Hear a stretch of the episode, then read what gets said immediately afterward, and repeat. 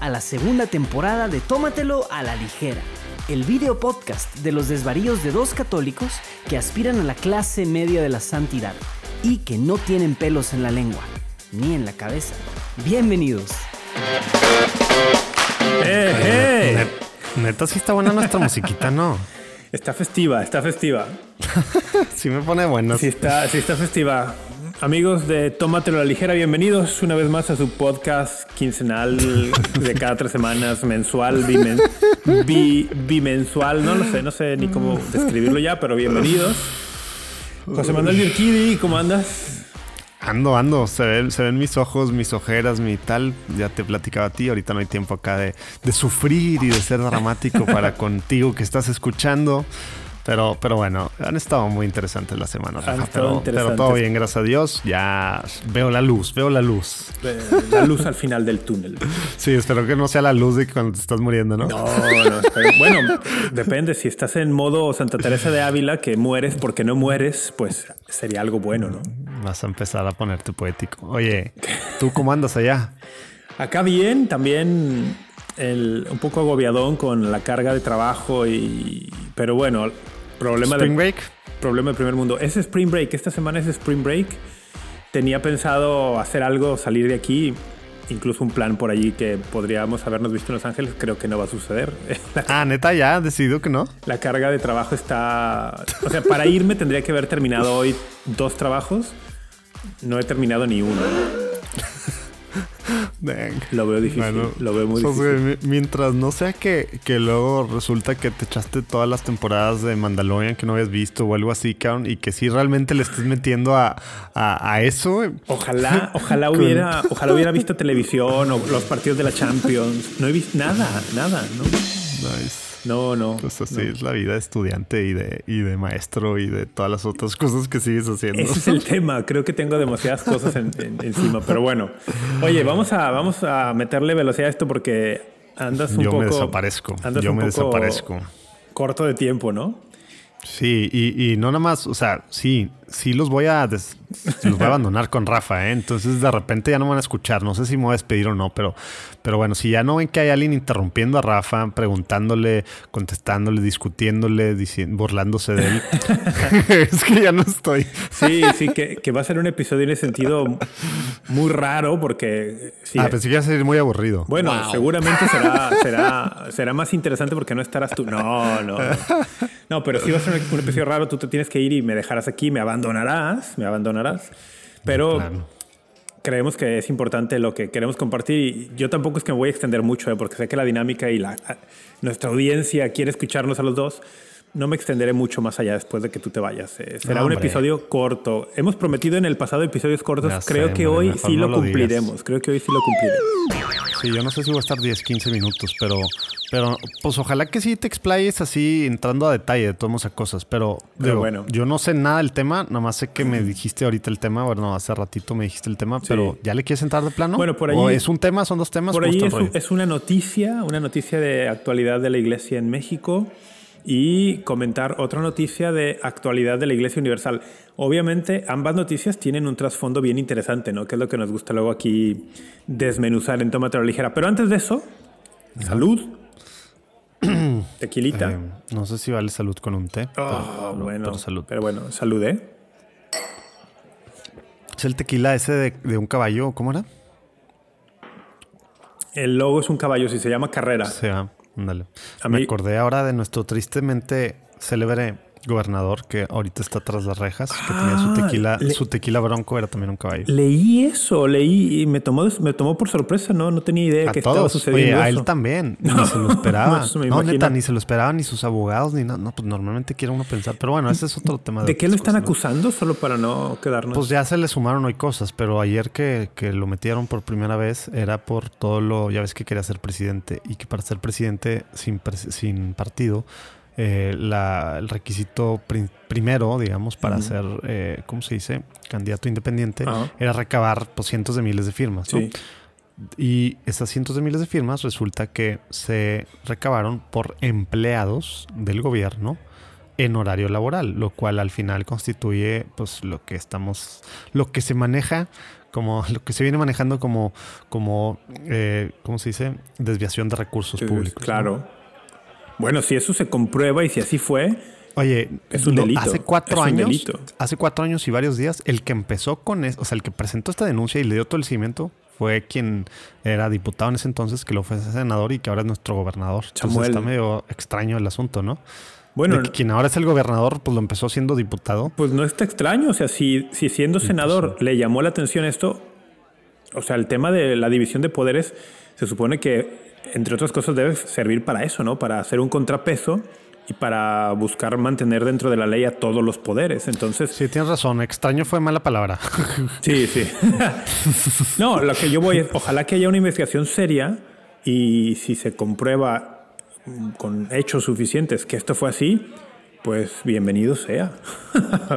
pues sí. Bienvenido Porque sea. Nuestro gobernador anterior también estuvo en la cárcel, pero solo duró una noche. Como anterior te refieres, sea, el de antes del Bronco, que se llama Ah. Rodrigo, Rodrigo Medina, Ajá. el Bronco lo metió a la cárcel, pero duró un día y luego pues ya salió con todos los amparos del mundo y todo el mundo. Ok. Entonces, pues al final fue puro show, ¿no? Pero Bueno. bueno, creo que ese no era tu primera. no, tu primera pero, nota, pero está bien, sirve para, sirve para temporalizar, sirve para, para hablar de algo. No, la, la primera noticia que quería comentar eh, contigo y con nuestros amigos que, que nos escuchan y nos ven es del ámbito local mexicano y es que hace unos días, concretamente el 11 de marzo, empezó a circular en redes sociales una carta supuestamente escrita por un sacerdote de la diócesis de Culiacán. Culiacán, amigos, para los que están fuera de México escuchando esto, es una ciudad en el estado mexicano de Sinaloa, que es un estado en el Pacífico, en el Pacífico mexicano. Y Culiacán está en el norte. Y la diócesis de Culiacán, bueno, abarca la ciudad y un poco más, ¿no? No abarca todo el estado. Es una carta de un sacerdote llamado Miguel Ángel Soto eh, Gagiola. Ah, Gagiola. Puede ser que, no sé si haya por ahí algún, algún parentesco con un famoso sacerdote Gagiola. Pero en esta carta se hace referencia a que el Congreso local del estado de Sinaloa eh, acaba el martes 8 de marzo. En el Congreso se aprobó o se despenalizó el aborto hasta las 13 semanas en Sinaloa.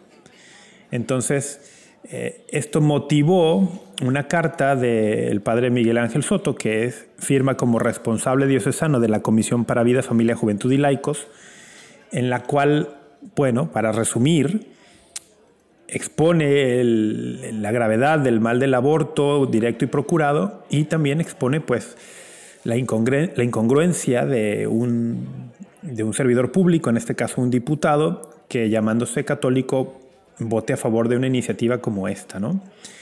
y, y esto es lo que generó mucho revuelo. En la carta dice, bueno, el- los diputados, los congresistas que han votado a favor de esta iniciativa, y lo ponen con mayúsculas en la carta, no pueden acercarse a la comunión sacramental, ni pueden ser padrino o acompañante de otras personas que quieran recibir otros sacramentos como el bautismo. Entonces, esto fue lo que ocasionó un gran revuelo, ¿no? Oye, ya sé que tú traes este episodio, pero tengo dos preguntas. Hace rato dijiste supuestamente, o sea, Ah, no, sí. está, se- no, está, no está claro que sí fue firmado por él. Mira, el- tú sabes que yo soy bien piquismiquis con estos temas. Nada más con estos temas. Bueno. no, yo, el, y, y qué bueno que lo dices, porque no, o sea, sí lo hizo este, este padre. eh, Ah, ok, ok.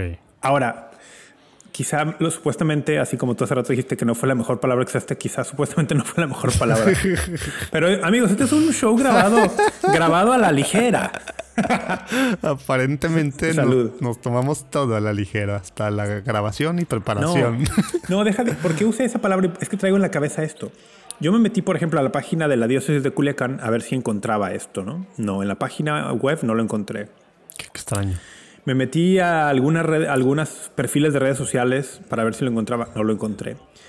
Eh, vi que muchos medios lo reprodujeron, medios católicos y medios no católicos, y de hecho quiero comentar algo de eso también.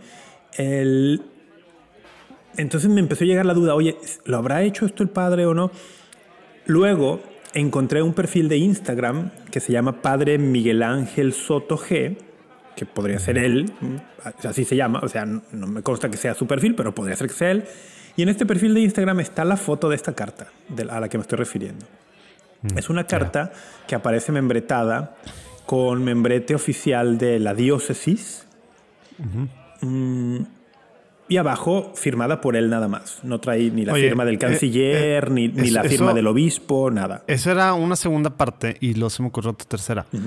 O sea, cuando él está diciendo ahí que se abstengan, o sea, que no pueden, ya ves que, digo, a lo mejor vamos a poner ahí los show notes en, de cuando hablamos de este tema con Biden y con otros rollos, hablamos que hay dos diferentes, diferentes cánones, ¿verdad? Uno es el rollo de que la excomunión tal cual, ¿verdad? Que y otros que ellos mismos, y otros, y otros mismos que se, que se, que se abstengan ellos de, hacerlo. O sea, no, no de que les tengan que decir, pero que ellos no, dice la carta. No pueden acercarse. Pero acá, ¿cómo, ¿cómo, es? No, no entendí. Te lo voy a leer no por dónde iba. En la carta, él está respondiendo una pregunta, ¿no? Eh, la pregunta es, textual, dice la carta. ¿Puede un diputado o cualquier persona que se profese católico, al tiempo que abiertamente coopera o legisla en contra de la vida, recibir la Santa Comunión? Esa es la pregunta puede recibir la Santa Comunión. o sea, la pone, la pone, la pregunta la pone ahí mismo en, la, en la carta. Ah, sí, porque el, padre da un contexto que muchas personas están escandalizadas, ¿no? O sea, oye, ¿cómo hay diputados que se dicen católicos y están aprobando estas leyes? Mm, y, entonces él dice, bueno, ante la pregunta expresa, ¿no? Puede. Y responde, no, no puede acercarse a la comunión sacramental. Ni ser padrino. Entonces, acá, el, por un lado, bueno, decir, eh, una foto de esta carta está en el perfil de Instagram de una persona llamada Padre Miguel Ángel Soto. el, eh, yo, yo espero que esto tenga el aval del obispo, ¿verdad? De, Pero esa era mi otra pregunta. Precisamente dijiste también con mucha claridad. Ahorita ojalá que respondas la primera, porque no entendí si, porque no habla directamente de excomunión, dice no se pueden acercar, pero no ah, es que no es excomunión, no, no, no. Acuérdate que Porque eso es lo que decían los medios, ¿no? Que, ah, el tema es excomunión y está todo disperso y tal. Pero, pero luego, aparte, el padre entonces, ¿en qué carácter o sea, esto nada más está haciendo una referencia porque ni siquiera cita, por lo que estoy entendiendo, al código de derecho canónico. No cita nada, nada más dice que no pueden hacerlo o sí cita. Cita al código de derecho canónico en el canon 874, en los puntos específicamente primero y tercero, que ahorita te los comparto si quieres. Pero, eh, pero eso, ah, ok. Entonces no es de que con ninguna autoridad él está diciendo que no pueden hacerlo. Él simplemente está referenciando el código y dando su opinión o su interpretación del mismo. Entonces, por lo que estoy entendiendo. El, fíjate que eso es lo interesante, porque esta no es una carta del obispo. Sí, pues. La, la hace él y la firma como el responsable diocesano de la Comisión para Vida, Familia, Juventud y Laicos. Pero, pues sí parecería, parecería tener un peso del obispo, ¿no? El, pues, Fíjate lo que dice el siguiente párrafo. Después de que responde la pregunta de si pueden o no, que dice que no pueden, el siguiente párrafo, que es el penúltimo de la carta, dice: Por lo tanto, si a los señores y señoras diputados bautizados católicos se les niega la comunión, no es en lo absoluto una sanción eclesiástica, que eso sería, por ejemplo, una excomunión, sino el reconocimiento del estado objetivamente indigno de una persona a recibir la Sagrada Comunión. De aquí que exhorto a los diputados que se profesan católicos a ser coherentes con su fe. Y ya, sigue, ¿no? Entonces, ah, yo, yo como leo esto, me parece que él está diciendo, no se deben acercar y se les podría negar. Si se acercan, cuidadito, porque pues se les puede negar. Ahora, el, y aquí sería una pregunta para la cual yo no tengo respuesta. El, en una diócesis, cualquier sacerdote en su parroquia de propia iniciativa puede determinar, a ah, ah, este diputado votó de tal forma en tal ley, por lo tanto no le voy a dar la comunión. El sacerdote puede hacer suyo la interpretación de derecho canónico y aplicarlo o necesita instrucción expresa de su obispo. Yo no sé, no, sé la respuesta. Yo quisiera pensar que necesita del obispo, porque si no, cada quien va a, o sea, este es un tema, pero cada quien va a interpretar que alguien, o sea, para cualquier cosa, ¿verdad? Eh, Ahora. Pero, y al final el pastor, pues, es el, obispo, ¿verdad? Pero, yo, pero pues. Yo quisiera, yo quisiera. Yo quisiera pensar que no se necesitaría la, la, la, línea del obispo.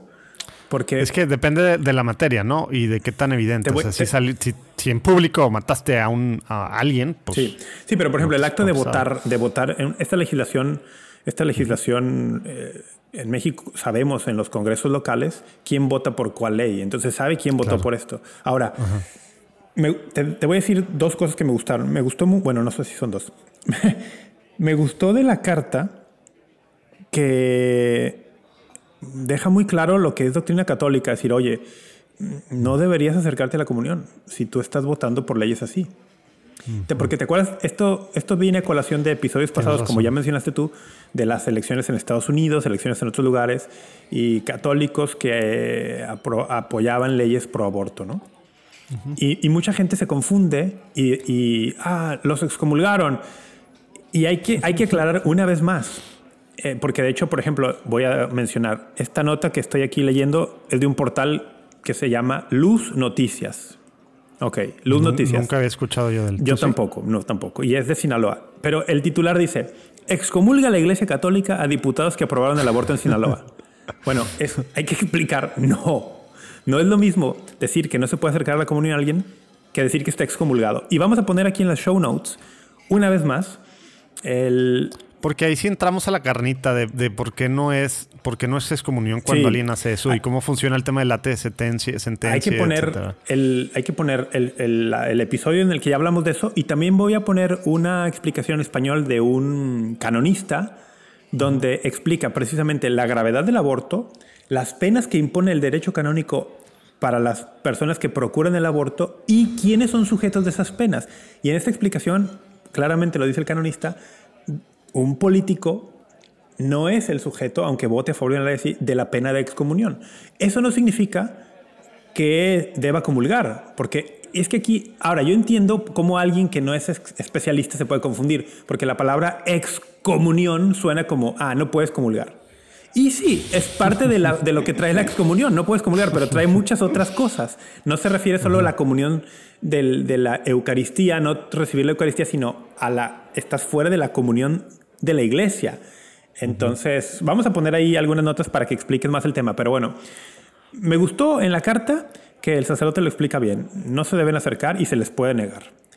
Pero también dice claramente en la misma carta, no es una pena, eh, no es una sanción eclesiástica, o sea, no es excomunión. Ahora, o sea, se la fumó el título aquel, el ¿verdad? titular, si se hubiera dado a la tarea de O es investigar un poquito. ¿verdad? No, a lo mejor es clickbait y ya. Sí, o, o- yo no creo que sea clickbait, yo realmente creo que son ignorantes. Si, si se hubiera dado la tarea de ir al canon 874, que la carta cita, la carta cita el canon ¿Dónde 874. quedó eso de siempre presumir? No, pero lo digo para su- eh, asumir caridad. Sí, No, esto es una- Aquí sería algo bueno. De ¿eh? hecho, esta es una visión caritativa. o Sí, sea, lo estoy diciendo. Sería la- tergiversar las cosas. La tuya es la visión poco caritativa, es clickbait. No, yo digo, no, lo hacen por ignorantes. Creo que es una, una Me visión cachaste, caritativa la me mía. cachaste. Pero entonces, fíjate, el, el, por otro lado, fíjate, no solamente lo triste de esto es que no solamente medios, ¿cómo le llamamos a llamar? Eh, medios tradicio- me- medios del mundo Seculares. seculares hacen esto. Hay otro diario que se llama también un, un diario online que se llama La Verdad Noticias. Eh, dice lo mismo. La diócesis de Culiacán rechazó la postura de los políticos tras la despenalización del aborto en Sinaloa. Llaman a la excomunión. No, no. Oye, pero vas a decir que algunos católicos igual. Medios católicos Un igual. medio católico. Te, leo primero el titular. Dice. Hijo, ¿puedo adivinar cuál? Bueno, no. Primero te leo no, el titular y luego adivinas. De hecho, creo que te vas a equivocar, pero bueno, dice, diócesis mexicana, dos puntos. Los diputados que aprobaron el aborto están excomulgados. Wow. Es un medio católico, se equivocó porque no están excomulgados. ¿Quieres? Local, no- nacional, es, un, internacional. es un medio católico internacional con sede en España. Ah, bueno. Ya, vida nueva. Sí, vida nueva. Órale. Hay que, hay que decir, bueno, es un error, no es, un- no es excomunión. No es excomunión. Entonces, y, y no sé si, sí, o sea, ojalá igual viendo siendo caritativos, porque algunos les echan precisamente por ser eh, medio liberales, eh, progresistas y demás, que pudiera tener jiribilla si piensas mal sobre que, pues, la postura anti esta posición, ¿no? mm, no lo sé. No lo sé. Yo O realmente sea, creo. estoy llevándolo, a, estoy Sí, llevándolo así a un nivel especulando, cero, estás especulando mucho. súper especulativo Yo creo y que es, cero es, caritativo. un- ¿no? es una distinción muy fina. Oye, y- pero Yo, neta, soy fan de Vida Nueva, nomás lo quiero aclarar. Ok, ok. En mil sentidos. Ok, yo creo que es una distinción muy fina, la de no te debes acercar a la comunión, se te puede negar, y la de estás excomulgado, sobre todo en el tema aborto. Es una distinción fina y se ha dicho tanto y se ha manipulado, no manipulado, se ha, se ha mal informado tanto de parte de muchas personas durante tanto tiempo que no me sorprende que muchos, muchos periodistas sin el conocimiento fino se vayan con la finta. Bueno, el- se me hizo bien interesante a nivel canónico que en la carta el padre Miguel Ángel Soto cite el canon 874 en los puntos 1 y 3 cuando dice que, que no pueden ser padrinos. O sea, él no mencionó ningún otro canon en la carta. No mencionó el canon. Qué raro que no sea el del que hablamos aquella vez. de No la mencionó el canon 915. eh, Exacto, el 915 o 14, ¿no? 930. Sí, es 15 o 35. Bueno, el, el- el que, el que se refiere específicamente Bueno, y- a. Entonces, Sí, porque acá el de los padrinos es los requisitos, básicamente, para ser padrino, ¿no? exactamente, eso es lo que mencionó. Sí, es el 915. Entonces- El 915 es el otro. Menciona el, el de los requisitos para ser padrino y dice, bueno, ahora, y menciona el punto 1 y el 3. O sea, el, mencion- el punto 1 habla de, por ejemplo, que, que- que Pues el 3 es lo de la vida congruente de fe, ¿o qué? El 1 dice que el que quiera ser eh, tal tiene que tener capacidad para esta misión e intención de desempeñarla. Y el 3 dice eh, una vida sea católico congruente. esté confirmado, sí, o sea, Una vida lo congruente con la ahí fe. es una vida congruente con la fe. Pues ahí eso es lo que él. Entonces, eh, y ahora, tiene razón. Hay una incongruencia al votar por una ley de este tipo y por lo tanto No, no, puede ser claro. padrino. Pero fíjate, lo interesante es que hasta dónde lo llevas. no ¿no? mencionó el punto 4. El punto 4, que si los Sí. que escriben los Sí, titulares que se dieran la tarea, dice, no Sí, esté afectado por una pena canónica. La excomunión es una pena canónica. Entonces no, no la menciona, por lo tanto, esto no es una excomunión. Lo digo también porque en esto, yo, yo me enteré de esto por, por un chat de WhatsApp en el que alguien aplaudía, ah, por fin, eh, una diócesis... La iglesia se puso Una- las pilas. Sí, exacto. Una diócesis que sí excomulga. Y yo, a ver, a ver, otra vez, de nuevo. No es que yo esté a Oye, favor de- del aborto, no, no Aparte, esté. a o sea, un, un- un sacerdote así tiene la facultad de excomulgar, para empezar. el, el- no. Aunque Pues hay no, excomuniones, hay excomuniones que te las aplicas tú solito por el delito que Sí. cometes. Sí, sí, pero acá pues ya hemos Las- debatido ese punto. Las ¿no? late sentencia te las aplicas tú solito, pero luego las late sentencia también pueden ser, el obispo te lo puede, o la autoridad designada por el obispo te lo puede notificar, se pueden hacer, digamos, Pero públicas. acá no hay, o sea, no hay ninguna, o sea, no, no va por ahí para nada. No, no. Entonces, si la excomunión tiene que venir de la autoridad competente para, para decir y te tiene que decir por qué, ¿verdad? Bueno, este caso me, me pareció interesante esta noticia por dos cosas y con eso si quieres lo cerramos. Una, por la triste noticia de que en Sinaloa, el Estado mexicano de Sinaloa, se ha despenalizado el aborto hasta las 13 semanas. Es una noticia muy triste, lamentable. triste.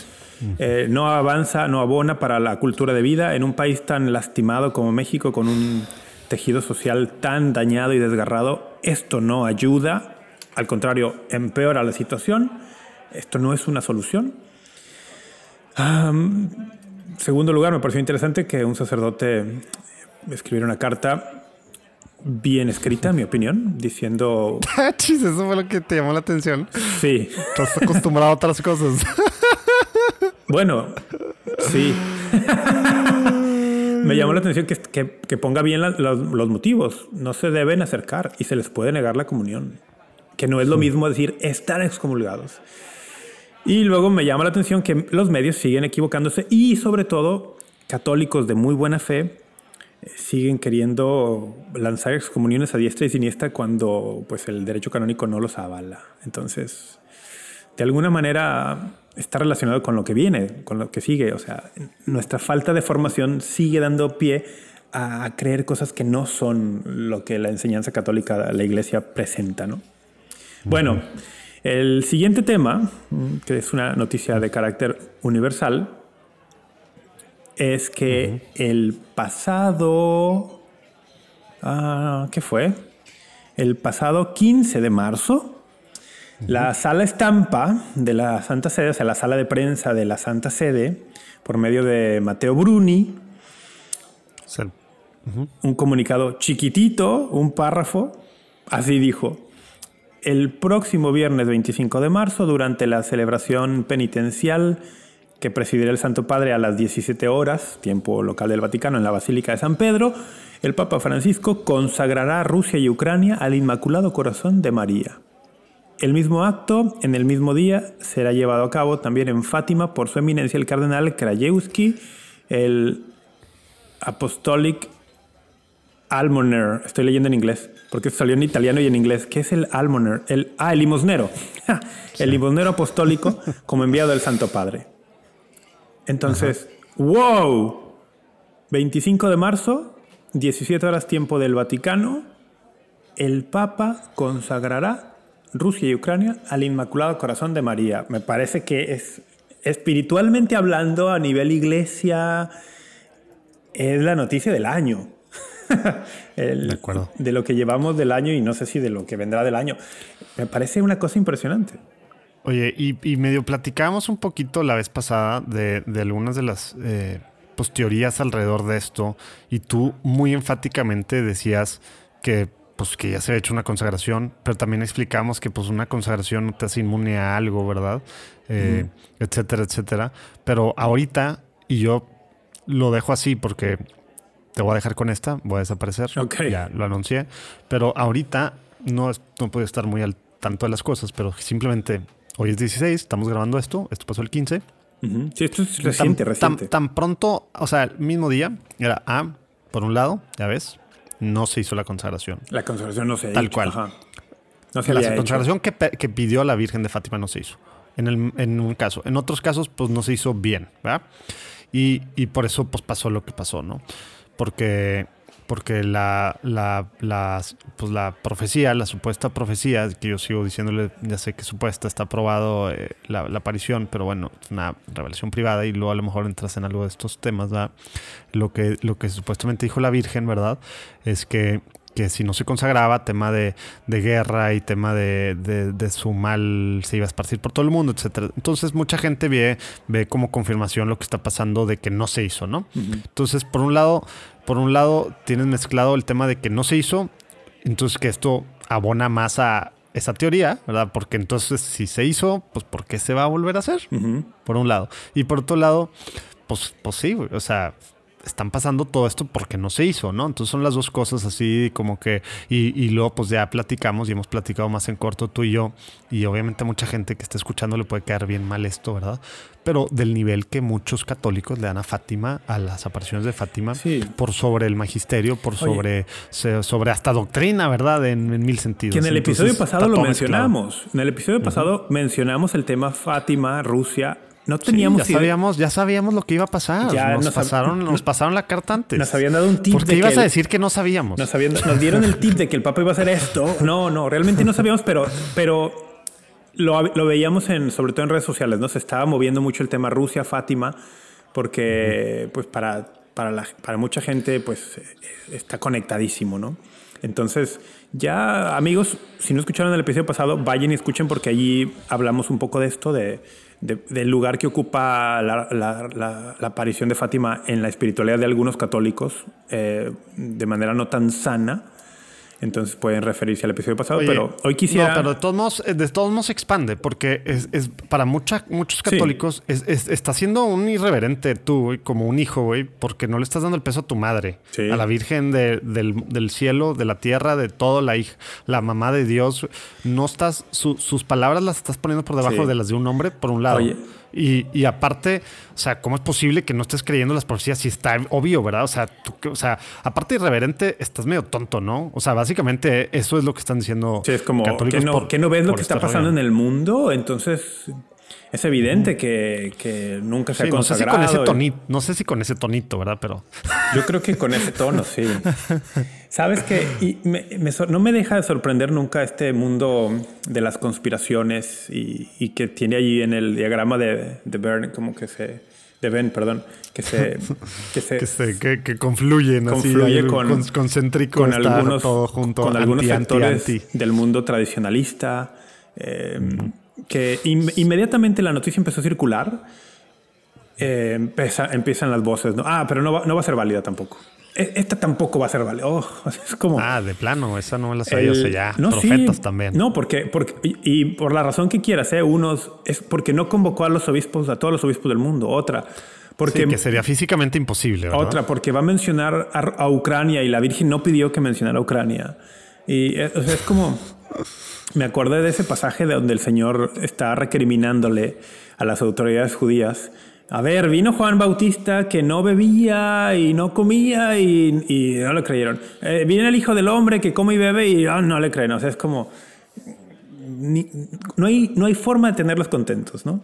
O sea, el, Santo Padre, el Vicario de Cristo, anuncia que en medio de la cuaresma, el día de un día, un día muy solemne para los católicos, 25 de marzo, eh, solemnidad de la anunciación, de la encarnación, que va a consagrar a Rusia y a Ucrania o sea, el vicario de Cristo. El Señor prometió que lo que, lo que Pedro hace en la tierra queda atado en el cielo. Eh, ya, ya, ya es como, oh no, no vale, no sirve. Oh, es como, pero, pero ¿a qué le vas a entrar? ¿Al tema de, explicar por qué sí valió la pasada? ¿O por qué ahora sí va a valer? O, hablar de qué es una consagración? ¿O vas a hablar más del tema de Fátima? Porque ya te voy a dejar. Vas a hablar más del tema de... Porque hay muchos, muchos lugares donde puedes entrar. Voy a, y al final, lo que yo acabo de poner, o sea, el rollo de, de que, ¿cómo no le das el peso a la reina del cielo? Es importante, aunque ya hemos hablado del nivel de revelaciones privadas, a lo mejor que le entres eso creo que puede ser bueno, ¿no?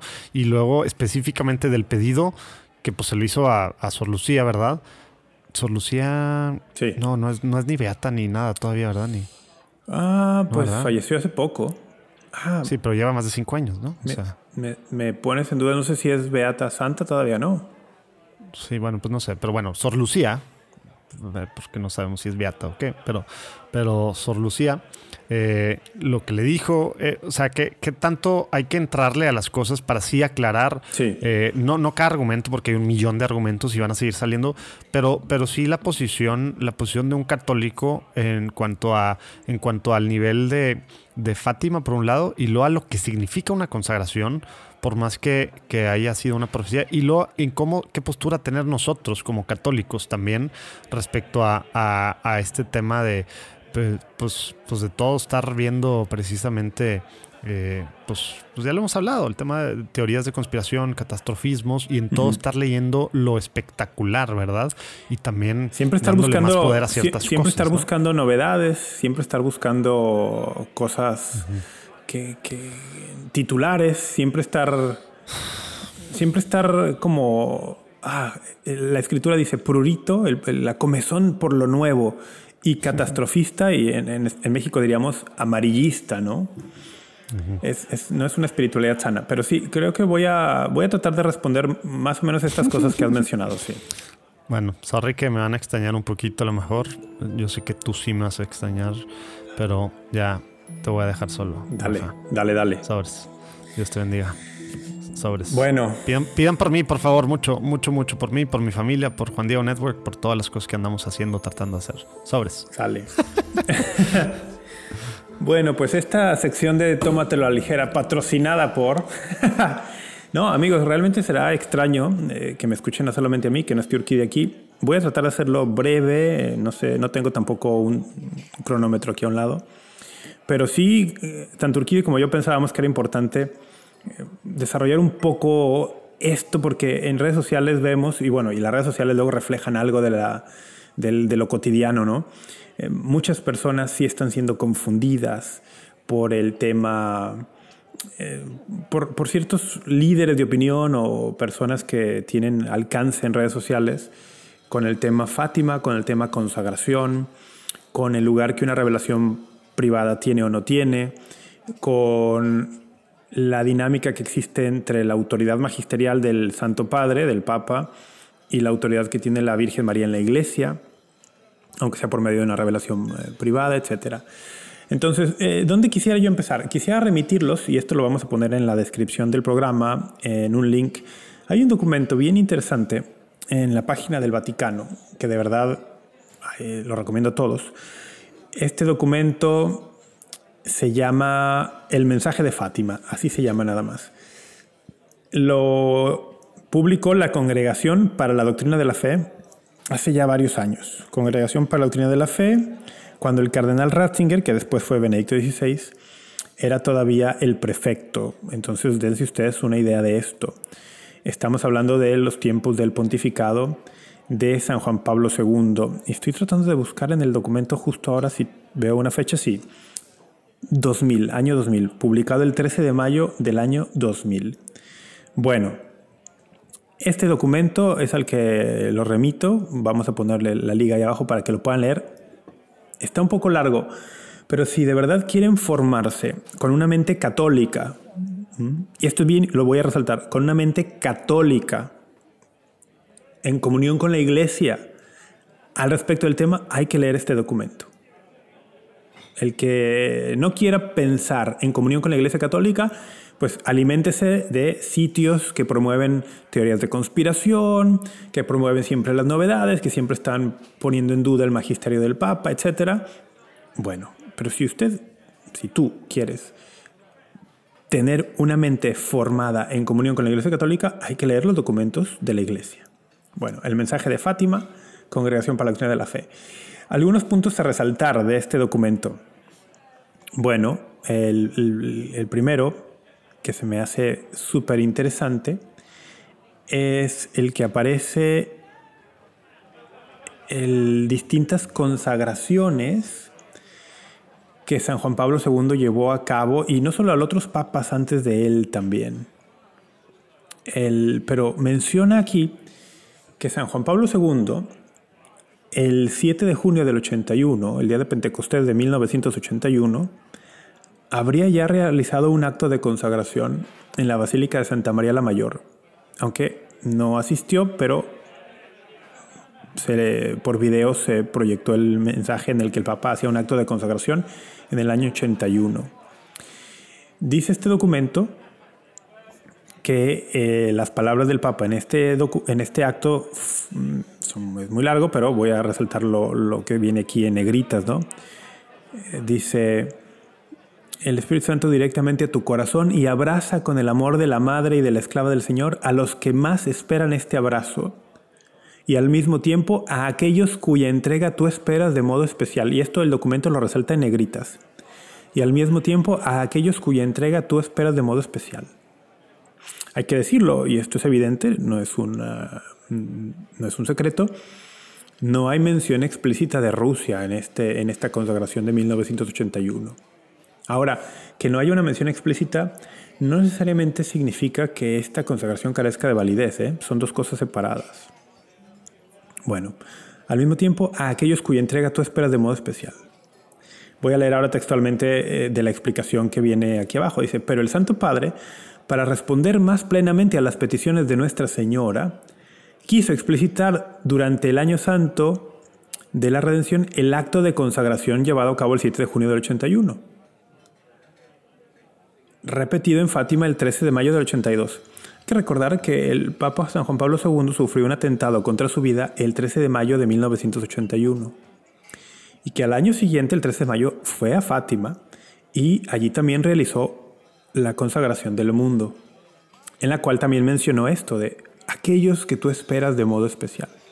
Bueno, ya llevamos entonces dos ocasiones de consagración al mundo con una mención de aquellos que tú esperas de modo especial, una en el 81, una en el 82.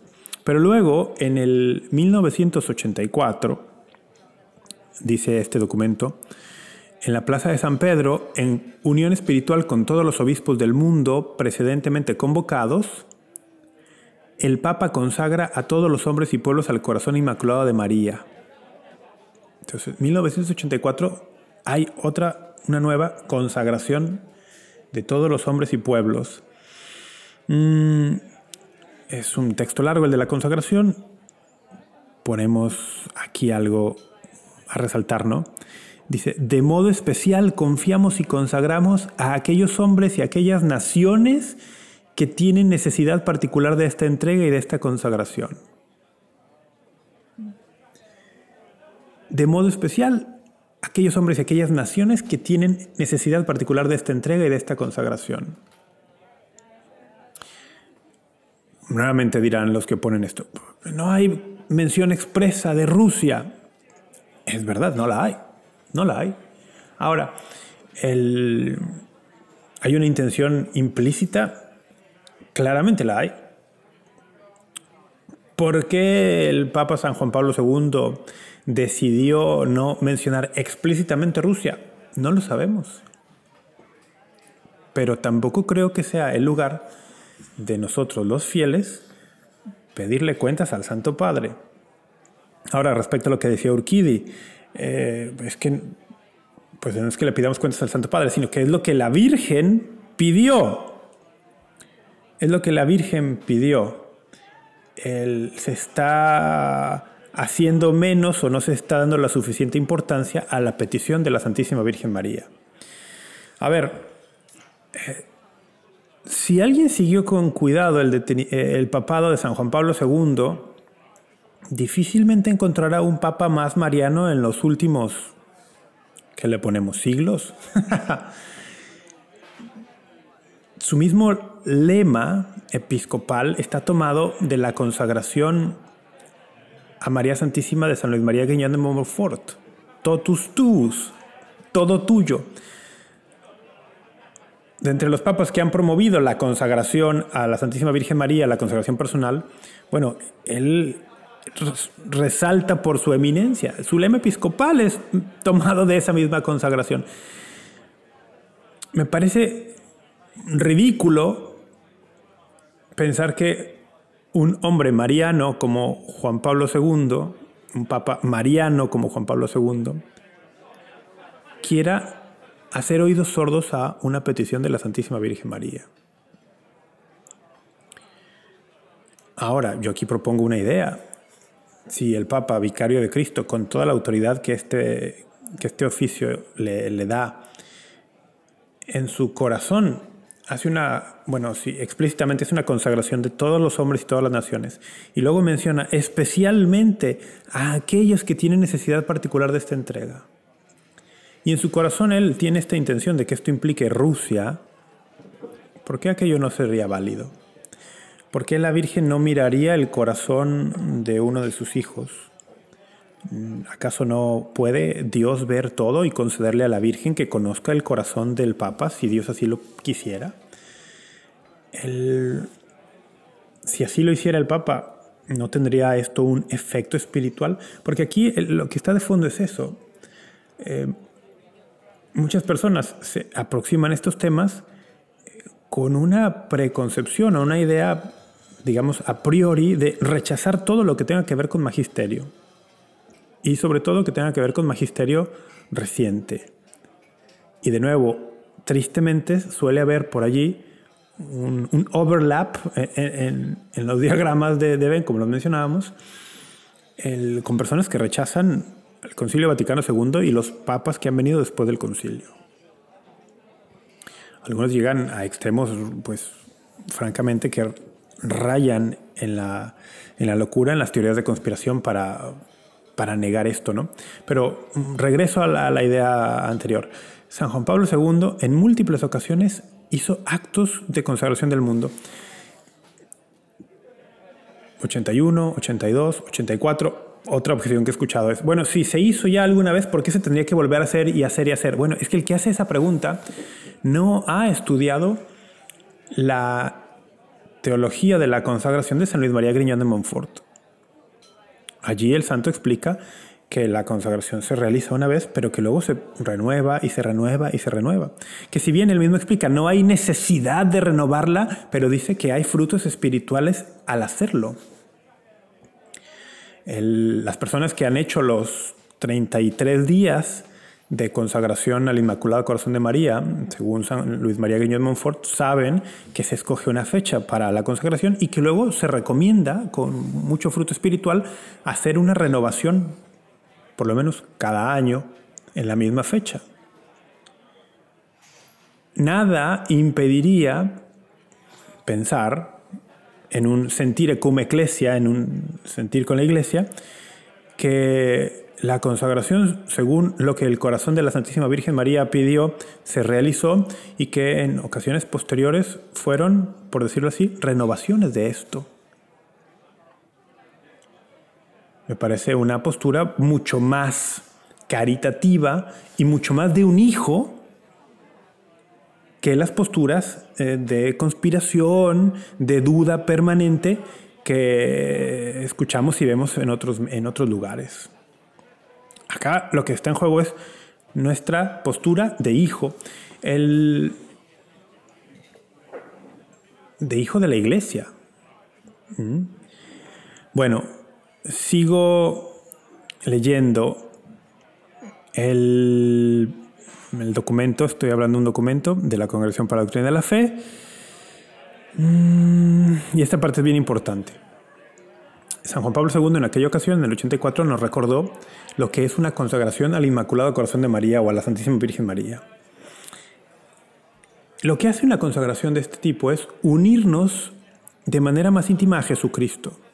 De hecho, San Luis María Guiñón de Monfort nos dice que la consagración no es otra cosa más que una renovación muy consciente, es un acto de nuestro intelecto, de nuestra voluntad, de adherirnos a Jesucristo como ya fuimos adheridos a Él en el bautismo. Es una forma de renovar interiormente eh, las promesas bautismales. Sé que hay que decir eso también, ¿no? La consagración no es un sacramento. El sacramento es el bautismo y el bautismo es el que nos ha consagrado. El bautismo es el que ya nos ha consagrado. Nos, en el bautismo Dios nos ha tomado para Él, nos ha elegido para Él. Y lo que hacemos en una consagración a la Santísima Virgen María es renovar nuestra intención y nuestra devoción a esta misión. Ahora, al hacer, al ser bautizados, el Señor nos está separando para Él y nos está uniendo a la misión de Jesucristo encarnado, del Verbo encarnado. Y esta es la misión de consagrar el mundo. El Papa Juan Pablo II lo, lo mencionó, es un texto, o está haciendo referencia a un texto en Juan 17, donde el Señor, orando al Padre, dijo, yo por ellos me santifico para que ellos sean santificados en la verdad. Hacer una consagración al Inmaculado Corazón de María es unirnos con el Señor que se consagra para santificación del mundo.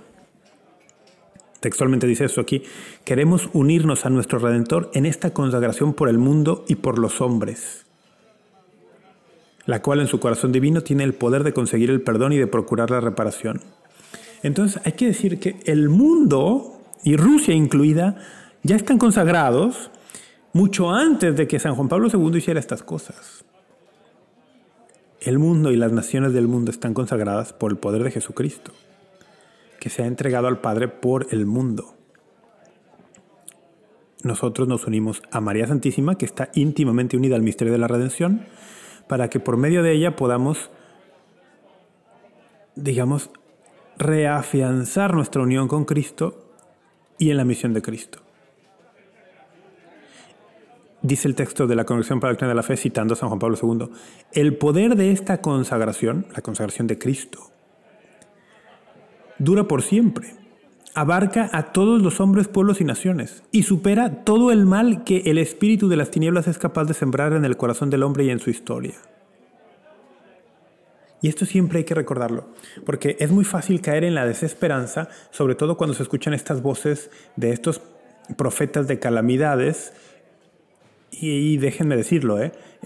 las calamidades tienen lugar en la profecía, si vamos a la Biblia, el profetizar calamidades tiene un lugar dentro del profetismo bíblico, sí, pero cuando digo profetas de calamidades lo digo con un sentido muy particular. Aquellos que solamente y con algún fin particular que tienen, están siempre atacando, atacando, sembrando duda, sembrando duda, sobre todo en cuanto y en tanto a la figura del Santo Padre, eh, no solamente del Papa actual, Francisco, sino del que esté en turno.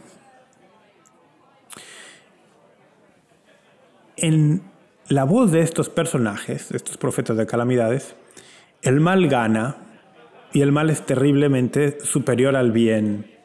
Y es porque no hemos hecho esto, no hemos hecho aquello, y ah, es que esto no, no tuvo valor por esto, aquello no tuvo valor por aquello. Me recuerda un poco la herejía del donatismo, ¿eh? Guardando las distancias, porque, de nuevo, la consagración no es un sacramento, es una devoción, es un sacramental. De hecho, alguien podría pensar que es un sacramental, sí. Eh, en cuanto a que un sacramental eh, nos dispone interiormente para mejor recibir las gracias o mejor aprovechar las gracias de un sacramento. En ese sentido, podríamos decir que una consagración es un sacramental.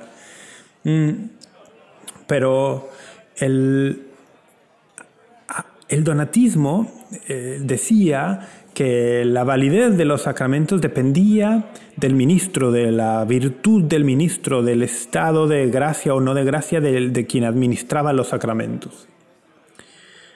¿Y, por qué me lo recuerda esto? Bueno, guardando las distancias, porque hemos dicho esto, la consagración no es un sacramento, pero hay quien está viendo, ah, no es válida por esto, no fue válida por aquello, como si ellos fueran voceros de la Virgen en el cielo que les dice, ah, mira, diles que no, no tuvo ningún valor, ni efecto, ni poder espiritual por esto y por aquello.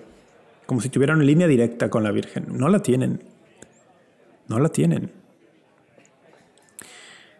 aquí sale a colación lo que Urquid y yo mencionábamos en el episodio pasado. hay personas que tienen el orden invertido en las jerarquías de la verdad en la iglesia. Las revelaciones privadas, por más importantes que puedan parecer, no están de ninguna manera al mismo nivel que la divina revelación. Ni siquiera es una diferencia de grado. No es como que la divina revelación esté en el grado 10 y la revelación privada en el grado 6, 7 u 8. No, no es una, no, es una diferencia de grado, es una diferencia, es una, es una especie diferente, es una esencia diferente. Son cosas distintas. En la revelación divina, en la general, en la que nos obliga y nos salva, el Señor ha dejado claramente indicada una jerarquía de autoridad en la iglesia.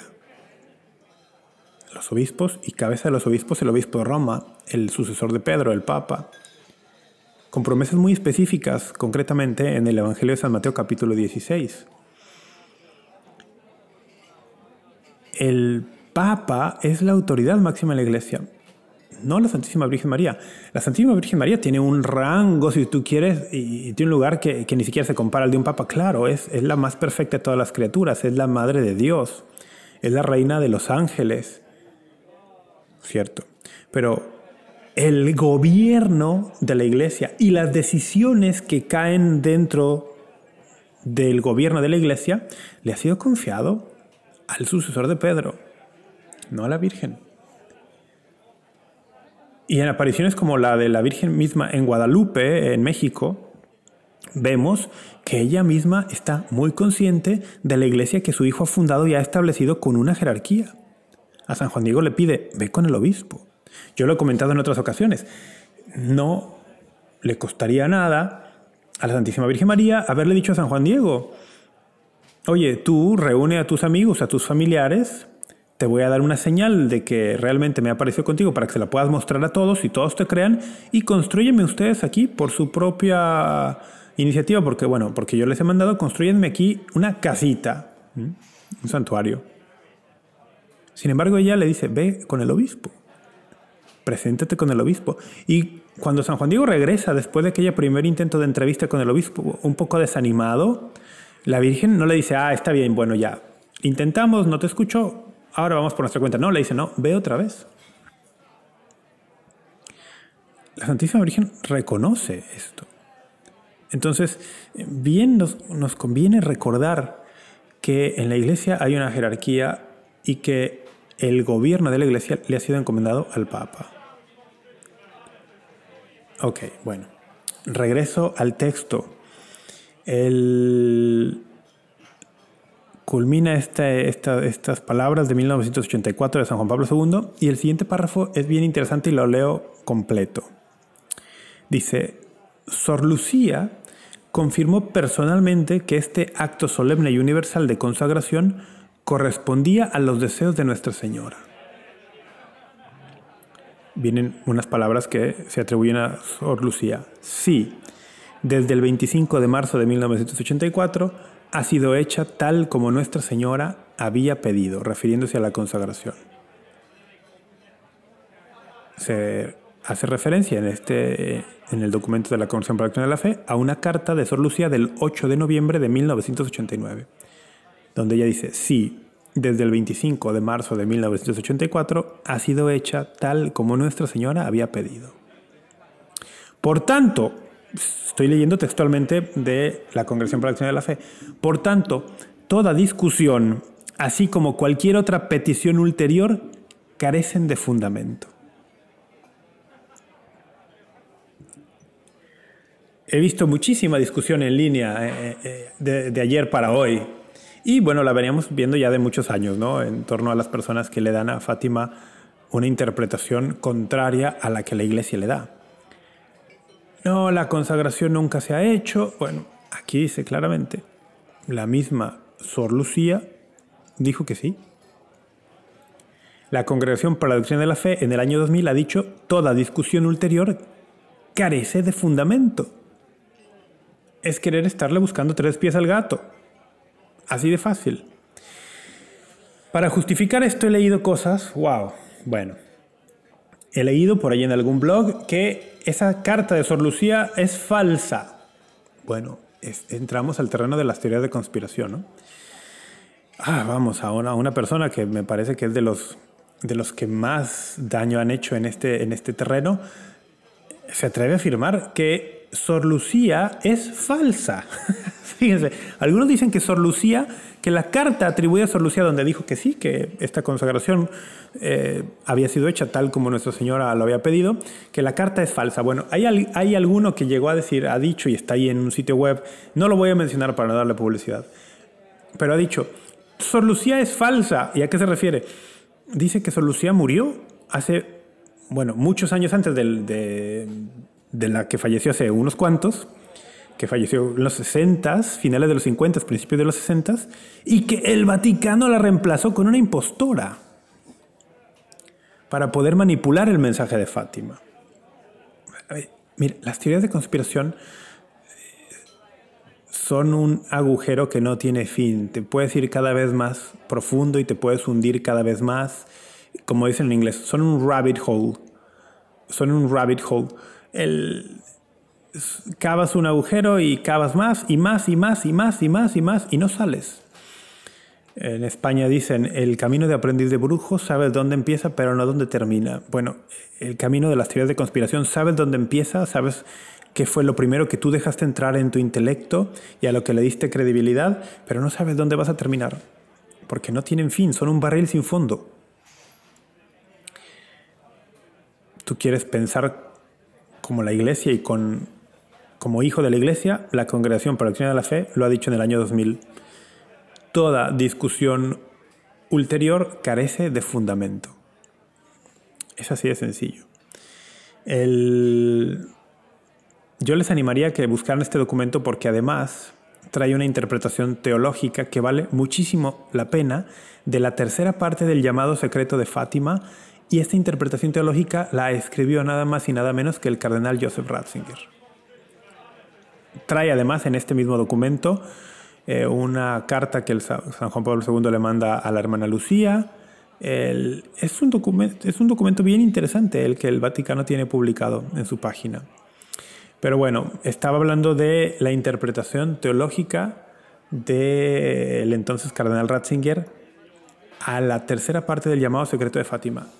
Vale muchísimo la pena. Yo la había leído hace muchos años, la releí ahora antes de este episodio de Tómatelo la ligera.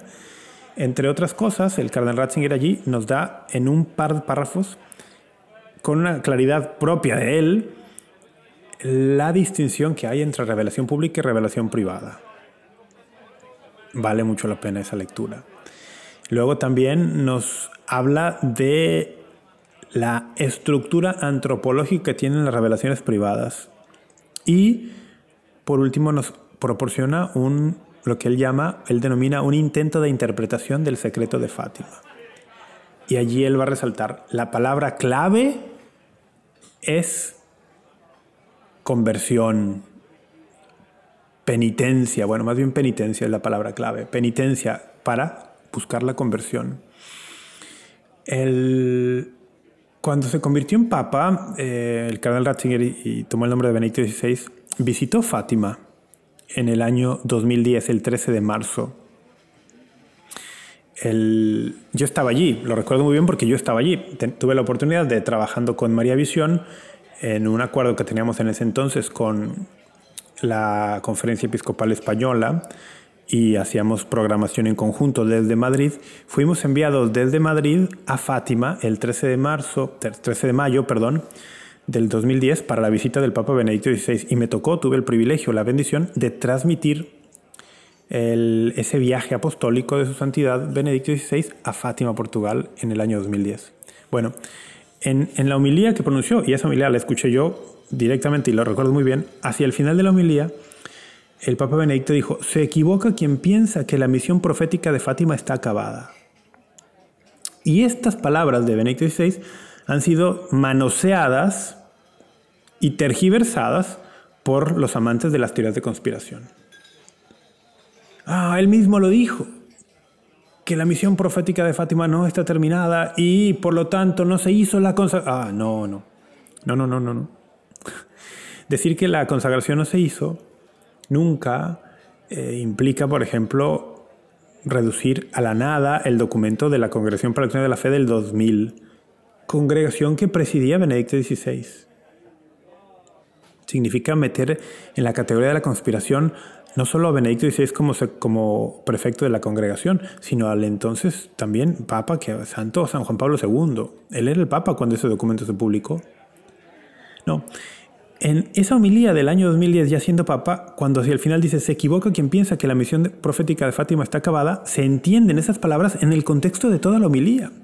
Es una homilía en la cual el Papa está resaltando el valor del mensaje de Fátima como una llamada a la penitencia y a la conversión. De hecho, en el mismo párrafo, después de decir esto, dice, aquí resurge aquel plan de Dios que interpela a la humanidad desde sus inicios. ¿Dónde está Abel tu hermano?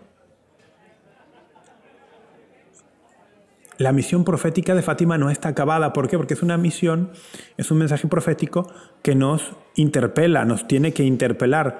Hemos de hacernos responsables de la vida del otro. Hemos de ponerle un alto a la corriente de muerte y de terror que los mismos hombres hemos desencadenado. En este sentido, Fátima siempre tendrá valor. Siempre tendrá valor. Como siempre tendrá valor lo que la Virgen dijo en Lourdes y como siempre tendrá valor lo que la Virgen ha dicho en Guadalupe, en Ciudad de México. ¿No estoy yo aquí que soy tu madre?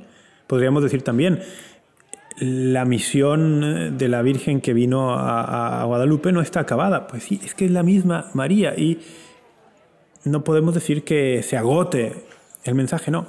Pero de ahí a tomarlo para, repito, manosearlo e interpretarlo de otras formas, me parece algo muy grosero.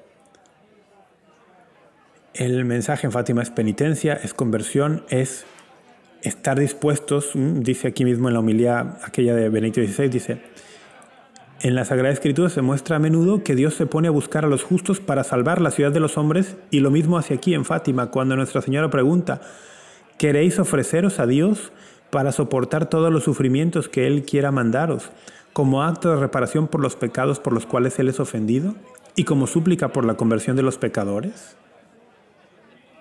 Ese es un mensaje siempre actual. Dios siempre está buscando quien voluntariamente quiera ofrecerse a Dios y soportar los sufrimientos que le puedan venir en reparación por los pecados. Podríamos decir muchas cosas más. realmente dije que no iba a hacer esto innecesariamente largo y planeo ah, cumplirlo. pero no quería, no quería dejar de mencionar esto, ¿no? ¿Se ha hecho o no la consagración de Rusia antes? Bueno, según lo que leemos en los documentos oficiales de la Iglesia, sí. Entonces, ¿qué necesidad hay de hacerlo otra vez? Renovación, renovación. San Luis María de Griñón de Montfort lo ha dejado muy claro. Las consagraciones se pueden renovar. De hecho, esta pareciera ser también la interpretación de algunos obispos en Ucrania. Esta noticia de que el Papa Francisco hará esta consagración de Rusia el próximo 25 de marzo está ligada a que hace unos días circuló la noticia también de que los obispos de Ucrania habían mandado una petición al Papa de que hiciera una consagración. De hecho, parece ser que lo que el Papa ha hecho es como una respuesta eh, directa a la petición de los obispos en Ucrania.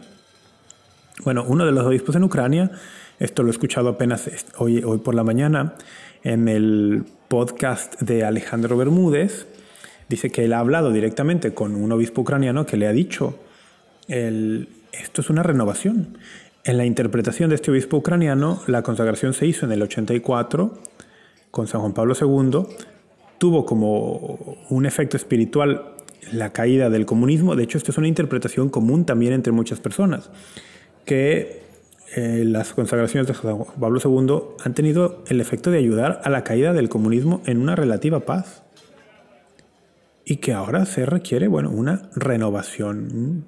Según Alejandro Bermúdez, que ha hablado con un obispo en Ucrania, esta sería la visión de este obispo. Esta consagración del 25 de marzo que hará el Papa Francisco tendrá un carácter de renovación de lo que antes se ha hecho. Hay que decirlo porque es verdad, sí, que no se ha mencionado explícitamente el nombre de Rusia anteriormente, pero todo nos deja indicar que en la intención y en el corazón del Papa estaba y que esto además fue agradable a la Santísima Virgen en palabras de la misma Sor Lucía. Ahora, ah, ¿qué decir a estas personas que ya están vaticinando que esta consagración como no se hará en unión de todo, con todos los obispos del mundo y como además se va a mencionar a Ucrania, es como, oh, pues no, tampoco va a tener valor. Toda oración que un fiel católico bautizado hace con sinceridad desde el fondo de su corazón tiene gran poder ante Dios. Toda oración. Toda oración todavía más, y esto nuevamente está sacado de la teología de la consagración de San Luis María Griñón Montfort, toda oración que hace un católico bautizado de todo corazón a Dios Padre, ofreciéndola por medio de Jesucristo, en unión con María Santísima, es decir, en consagración con María Santísima, para unirse mejor a Jesucristo, para ofrecer al Padre para una petición, tiene un valor altísimo de cualquier cristiano. Bueno, si el cristiano en turno resulta ser el Papa, el obispo de Roma, pues eso tiene mucho valor. Tiene mucho valor que el Papa decida hacer una oración donde particularmente se encomiende al pueblo de Rusia al pueblo de Ucrania, tiene valor y estamos seguros y convencidos que por intercesión de María Santísima, ella le presentará a su Hijo Jesucristo estas intenciones y estas oraciones. Y el Señor, en esta consagración que él ha hecho de su vida al Padre para salvación de las almas, el Señor las verá con benevolencia y actuará de la medida y en la medida, mejor dicho, que él considere más oportuno hacerlo. Hay que dejar a Dios decidir si acepta o no nuestras oraciones y nuestras súplicas. Me parece una visión muy pobre pensar que si no se satisface el criterio que alguno aquí en la tierra ha puesto, yendo en contra de lo que la iglesia nos ha dicho y de lo que la misma solución nos ha dicho, que si no se satisfacen los criterios que ellos personalmente quisieran que fueran satisfechos, que entonces las oraciones no tienen valor. Hermanos, creo que esto reduce a Dios y la eficacia de su providencia al rol de una máquina expendedora de Coca-Cola, de refresco, en la cual, a menos que yo ponga la cantidad exacta y oprima los botones correctos en el orden adecuado, si no hago eso no obtengo el producto que deseo. Me parece que muchos con estas actitudes reducen a la Santísima Virgen y a Dios a una máquina expendedora. No, la Santísima Virgen María es madre y tiene corazón de madre. Y Dios es padre y tiene corazón de padre. Y un padre y una madre pueden ver el corazón y la intención de sus hijos y atender sus necesidades aún sin que las expresemos. ¿Cuánto más si las expresamos? Unámonos, ya con esto cerramos, este tómatelo a la ligera versión sui generis, Unámonos de corazón a este llamado que el Papa Francisco nos hace constantemente para pedir por la paz. Aprovechemos que estamos en tiempo de cuaresma. Aprovechemos que esto se llevará a cabo en una grandísima solemnidad, la de la encarnación del Señor el 25 de marzo, y contribuyamos espiritualmente con nuestra penitencia, como lo pidió Nuestra Señora en Fátima, confesándonos, ofreciendo ayunos, mortificaciones, oraciones, comuniones. Unámonos a las intenciones del Santo Padre para pedir por la paz del mundo y por la paz de nuestros corazones. Que Dios los bendiga, que María Santísima con su Inmaculado Corazón los acompañe. Ojalá que nos escuchen y nos vean nuevamente pronto en un episodio más de Tómatelo a la ligera.